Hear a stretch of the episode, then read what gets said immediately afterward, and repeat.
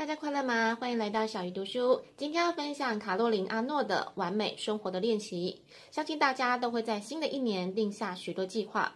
虽然定下宏伟的目标或是计划是蛮振奋人心的，不过往往到了年底回顾的时候，常常会发现似乎很难做到。如果你也有这个问题，不妨跟小鱼来读这本书，看看作者提出的微决心是如何帮我们改善生活。所谓的微决心，从字面上就可以看出来是微小的决心。那么一开始该如何下微决心呢？其实做出一个微决心，就是给自己一个专一的目标，使生活出现正面的改变。如果你想要变整洁，首先要理解自己所谓的整洁的含义，找出一两个你认为可以产生整洁效果的行为改变。也许是把书桌上没有分类的信件整理好。也许是一脱下来的衣服就立刻挂起来，或者是任何一套衣服停留在椅子上不超过二十四个小时。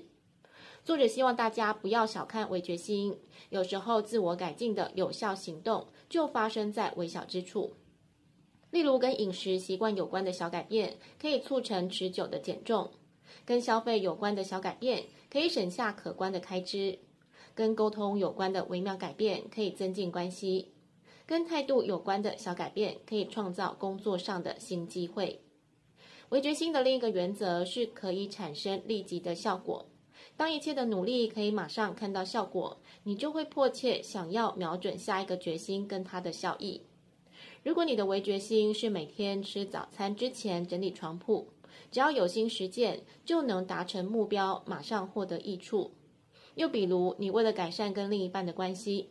你的微决心可能是不再对另一半说：“看吧，我早就告诉过你。”你一旦停止说这句话，马上就能产生改善关系的效益。但是如果你下的是一个概括性的决心，比如我要跟另一半相处得更好，因为没有固定的策略，所以成功与否就很难衡量。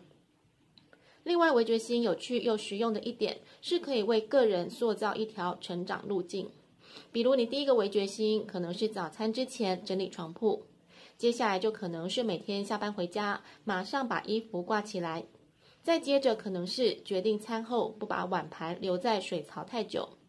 只要一个小小的决心，你马上就可以看到效果。再来，作者提醒大家要量身打造目标，比如作者吃东西的速度很快，但是如果决心放慢速度，往往没有效果。后来他改成把决心架构在强调放慢速度的好处，于是他调整自己的决心，变成是悠闲的品尝食物，而不是告诉自己放慢速度，是悠闲的品尝跟享受，感受气味、质地跟味道。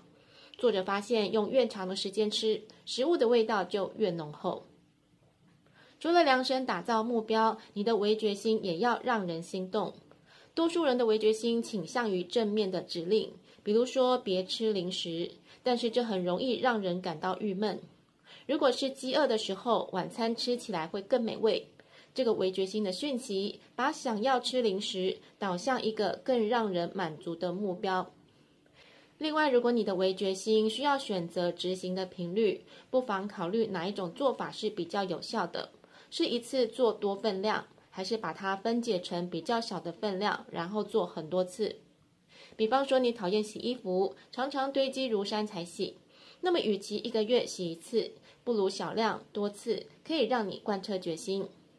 又或者你下的决心是一天做一个伏地挺身，不久之后你可能一天可以做到二十个，这样的微决心是比较容易成功的。最后，作者希望大家知道，即使是为决心，也要不断的练习才能生根。别把下决心改变行为，跟实际达成习惯的改变混为一谈。决心做一件事情，并不等同于实际做它。习惯是反复练习的产物，不是定义。比如说，你决定每天早晨整理床铺，不代表现在就已经养成了每天整理床铺的习惯。一般来说，一个天天实行的决心行动，至少要持续四周才会变得自然。因此，千万不要在一开始的时候就对自己改变的速度感到不耐烦。不知道听完小鱼的分享，大家想要下什么样的微决心呢？欢迎留言跟我分享哦。小鱼读书，下一次要读哪一本好书，敬请期待。